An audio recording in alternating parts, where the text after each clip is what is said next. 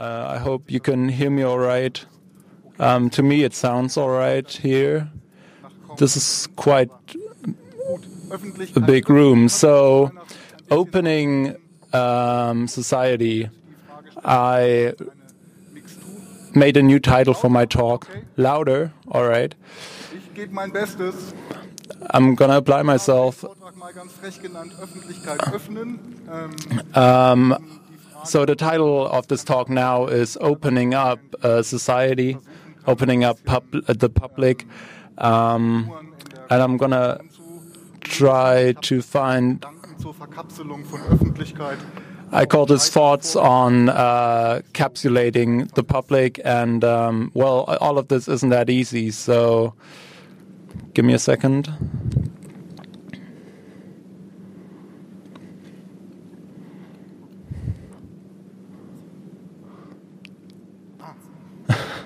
Oh, all right. Learned something new today. Also, es geht um So. von Schmalbart, einem Netzwerk gegen Rechtspopulismus. Um, it's about a network against uh, right wing activism. It's about uh, digital uh, s- Zunächst mal public sphere and uh, civic society. So, not everyone will know about this. What is Schmalbart and what do they do? Um, at the end of November, I was quite disturbed by the election of Donald Trump, and I decided uh, late one afternoon to write a blog post and uh, publish a call for action um, to try to get together and discuss uh, online media because I think that online there's a lot of discussion going on about problems, and I think there's uh, that that's the place where you need activism, and then you know to talk about this here at Republica is sort of superfluous, but obviously it's uh, the right place to be.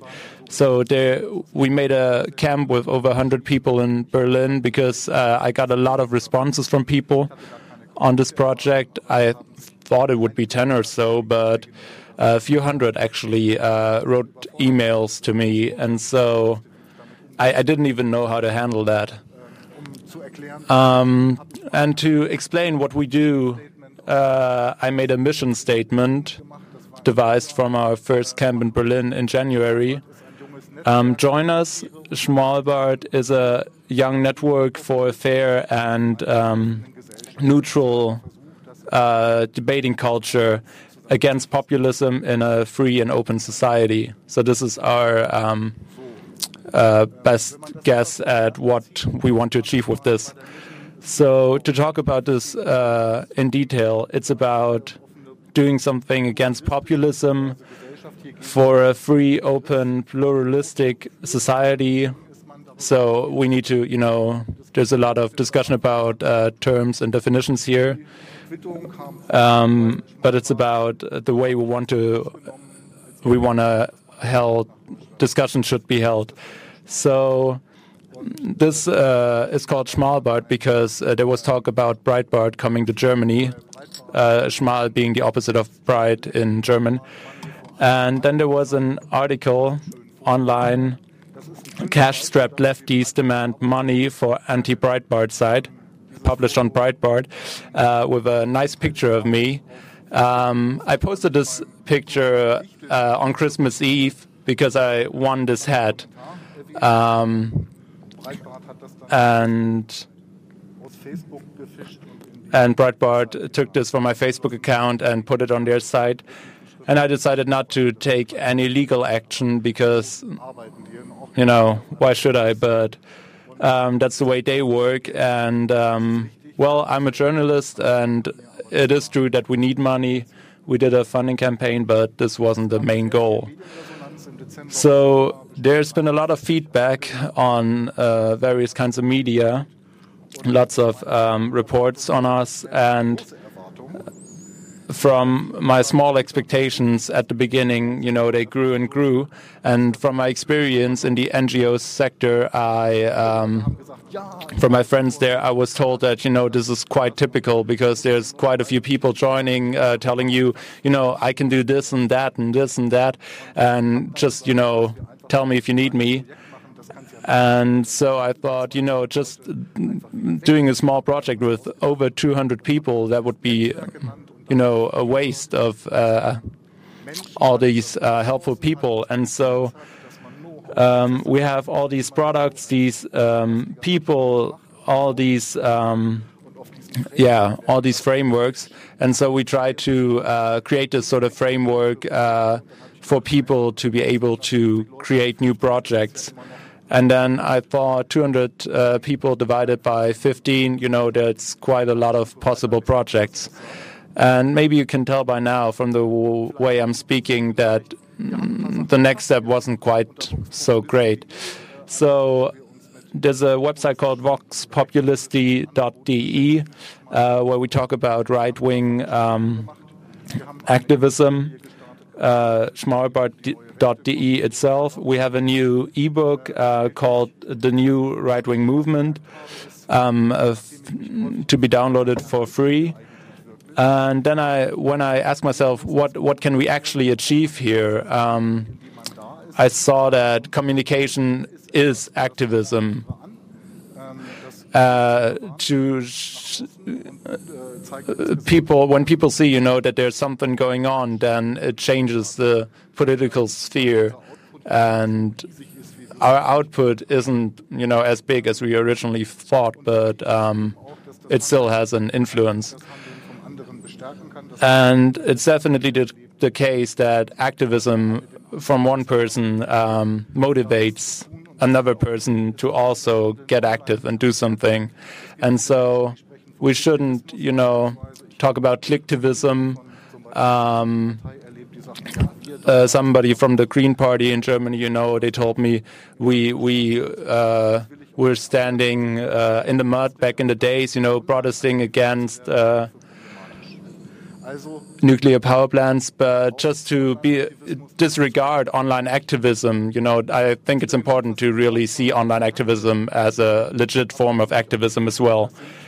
And so we have this experiment um, with loose digital, you know, connections. Um, so we had this idea, and we tried to build something on that. Um, but of course, it's it's quite difficult to have this sort of this project and dividing up uh, the work. And um, we also found that you know you have to be really careful when you write text because it really has to be correct so you don't um, do not make any mistakes. And also, it was difficult for me to be you know at the front of this whole thing and be vulnerable at the front. And so we have uh, these sort of two sides, and you know, there has to be some kind of expectation, some kind of definition um, at the beginning, because uh, you know, there's uh, quite a it's quite a problem, can be quite a problem. So, a few thoughts on the digital public sphere. I have, uh, I, I said on Republica let's make a story. It's about a bird, a hedgehog, and a bee, and three old white uh, men. I play the, the, these as well. What I noticed is we spend a lot of time to talk about what we want to do, what we, do we want exactly. Many said, what are the rules? How can I talk as Schmalbart? And a lot of people try to have a unifying philosophy, discussed about it a lot, and it was uh, surprising for me because we just go outside and tell our opinion, and apparently it's not that way because a lot of the time you try to find identity. And if new people join in the process this discussion will begin again or you just close up. This very liquid uh, network is a mirroring structure. And uh, here I uh, show how many discussions are in, inside and outside of Schmalbart. You see, it's 10 to 90 percent was hard, but actually, we want to not have a conflict with the political opposition. And I see that it's can be hard, and discussions have to be internal. And We don't want to push up the value of people, and there are impregnation mechanisms where they we say, are we talking against left-wing populism as well, or all the populism where terminology uh, it's unclear? And with this clear statement, we're going outside and talk against right-wing populism. It gets uh, a bit unclear, and so it can't be, can't be attacked anymore. I found that interesting, even today. And this, we are we are defining ourselves via our opposition, and Breitbart didn't launch in Germany. It won't uh, launch before the elections, and the question is: Is our enemy there, or is it not? And this is why we have to talk about this. After that, I saw that after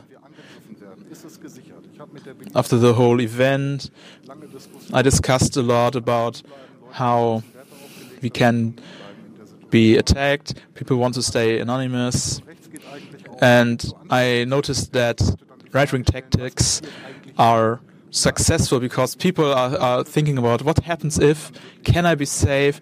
Nobody can be 100% safe. This is why it's so virulent.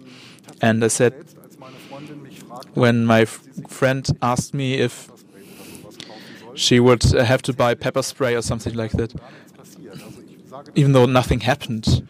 Uh, I'll, I'll say this: I was pretty in, open on the outside. I didn't get any hate mail, no bodily attacks, no uh, voice calls, nothing but a few tweets that weren't even relevant to the law. My reaction to this is don't get infected by this. A lot of people may have reason to have have fear. I don't want to talk against that, but people like me who are a privileged group can or should uh, act a li- little more uh, without fear. This is just my opinion. We saw this in our group. Once the first people went outside with their own names, others get, uh, went with them, and I thought it was important in this situation. My election is uh, just show how it works, and this works uh, the best in a group. After the hype, this is why I had this bird there, and then I forgot the name. It's the dirtier of the nest. We saw that, like we thought it will happen, it won't happen. Like now there are like two dozen people who are working. The rest is rather pass- passive. That's a bit disappointing with the actives and the passives because uh, one group wants and can't. The other ask uh, why it has to work so much. And in the outside world, Trump, die gerade ich an with all the critic on Trump, well, he won't let the world explode. AfD is uh, just really not uh, well organized, and Breitbart isn't there. But our yeah, our goals are still there, and the others are seeing this as well. So now I want to talk about effects online, but of course I know that there's a social, economic, you know, uh, basis for all of these online discussions. But I think that online we have some sort of special, you know, effects that we can see. Uh, talk about leadership. I said something about that already. Um, quote, I'm going to start this, uh, but there's also, you know, some degree of decision making uh, necessary within an organization. Um, and just you know self-organization within a group of people who don't have like any uh, real common ground, but just organize online is not possible, in my opinion. And now I have to speed up a little bit because uh, the time, you know, is running out. So um, uh, platforms, uh, I think that's not the right way. Um, I think organizations organizations need to be closed off, but a platform has to be open. Uh, when you look at the Pirate Party, you know it needs a lot of rules, uh, needs a lots of lots of structure, and when you start thinking about how to start something, um, you really notice that because that's also some sort of platform where you need resources and rules. Um, more examples, like Sascha Lobo apparently said on day one, I'm here, uh, hashtag ich bin hier, hashtag I am here. Why does that work? Um, it's uh, one place where you go. It's uh, everyone can participate. All you need to do is click. Um, you get permanent feedback from the group, uh, which tells you about the motivation. Um, so this is quite a low-level point of entry, and so this is a nice way to uh, bring a conflict out in the open. And the hashtag also has some effect uh, within the group.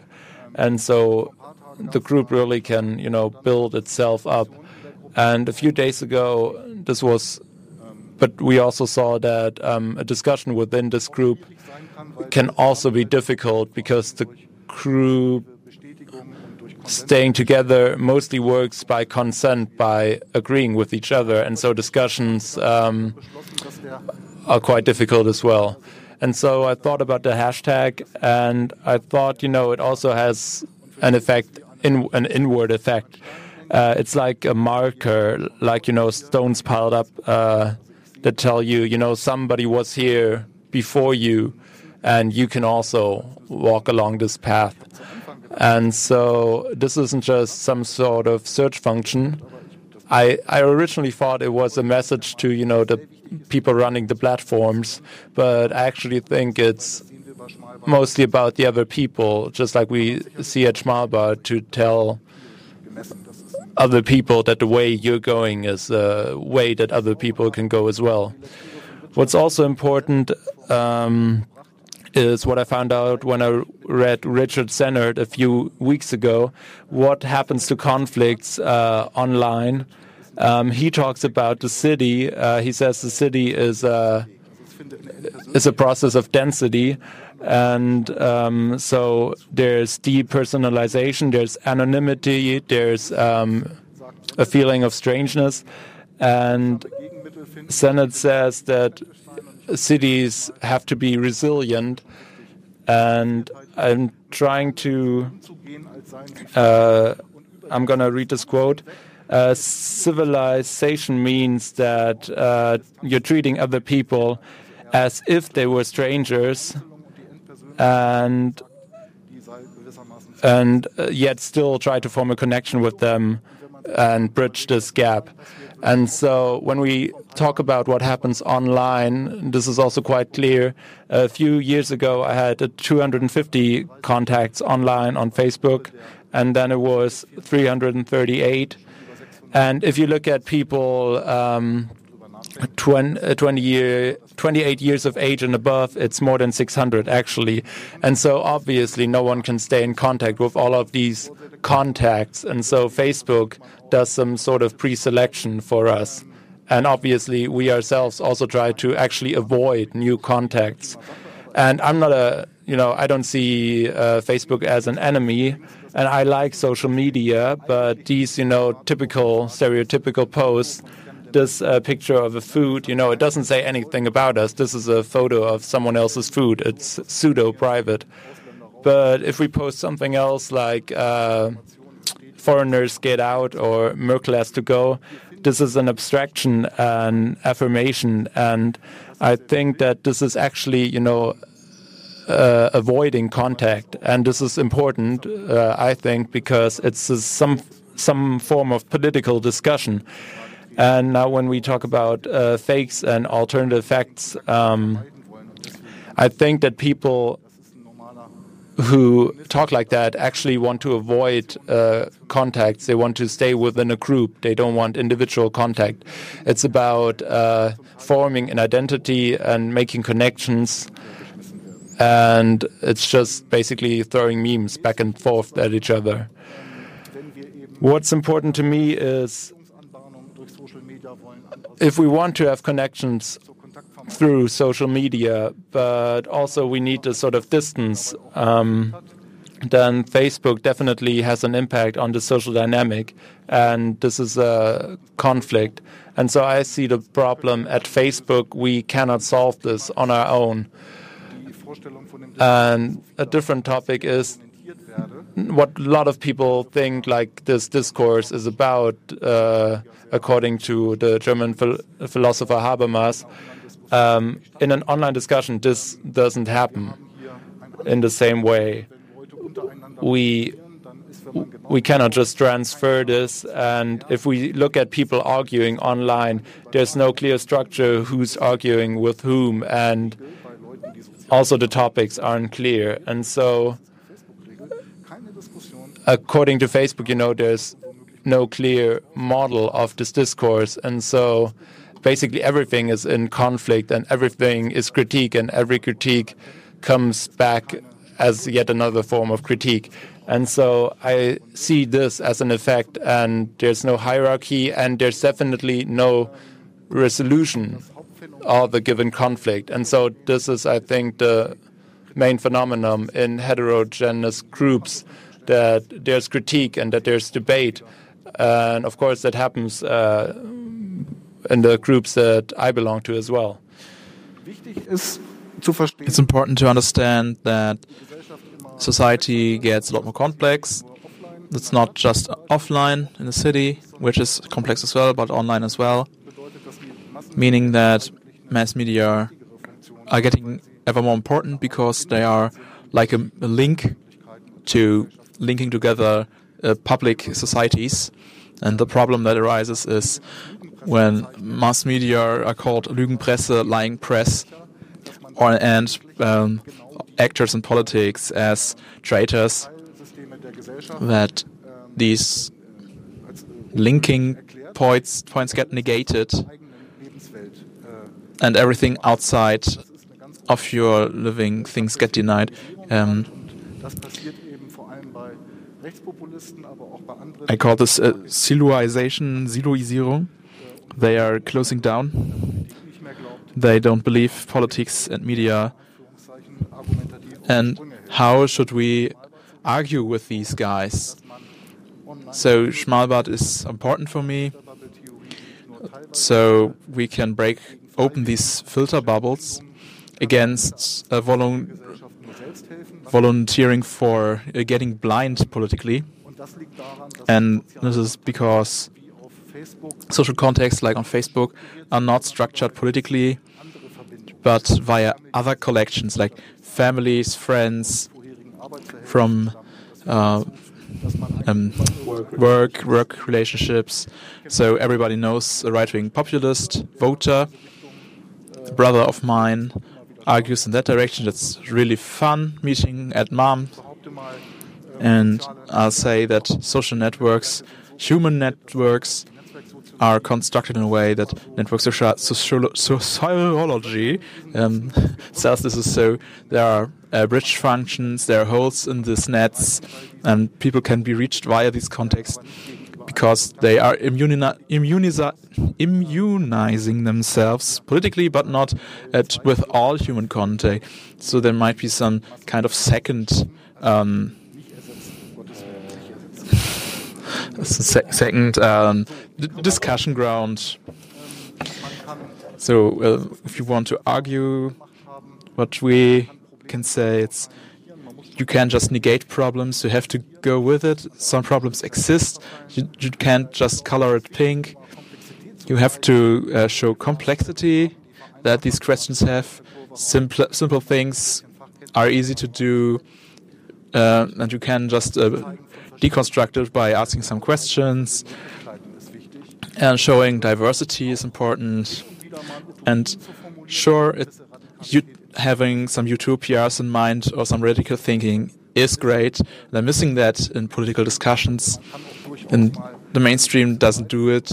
And you can have some radical positions and discuss them sometimes. I, I miss this sometimes. Irritation who helps. So don't do what they think you will do. Be humorous. I did it a lot in the beginning. Some people didn't like it, but it helped with communication, uh, bro broke down the fronts. Uh, my favorite example is this image uh, from a few weeks ago where someone is a bit, huh? And the girl is smiling. And I think it's a good picture for the stance we have to take in our discussions. In this uh, confident and fear fearless um, interaction and these motives of um, brain reactions. Like I, I looked at uh, viruses, but there can be nets as well that contacts activate others and if you interact with others in a way this uh, gets recreated on a higher meta level and what we do is we uh, have more contacts with others, link up with others. There are six other democratic initiatives here. Kraftzahl, uh, the count says that there sh uh, are surely more, and I think this is the last uh, slide. While classic institutions like churches, parties uh, are losing spontaneity, like they are clustering, have a do a big coalition, which is and the necessity to uh, isolate themselves because we are not establishment or because we don't have this label, we can be a bit more free, can ask other questions, can take positions we can dismiss to tomorrow, and we have to see how this works in the discussions, and we can be surprising to do art, and this might be the difference. While bigger, let's say more mature institutions may are, be more practical. We, the small ones, might be more flexible, have these networking structures, and yeah, maybe uh, maybe we are the German Michael, maybe we are the bee flying everywhere, disseminating flowers. Maybe we are this pop-up store of democracy. I couldn't decide. Maybe we are the pop-up store of democracy. Thank you. Uh, that was on point, wasn't it?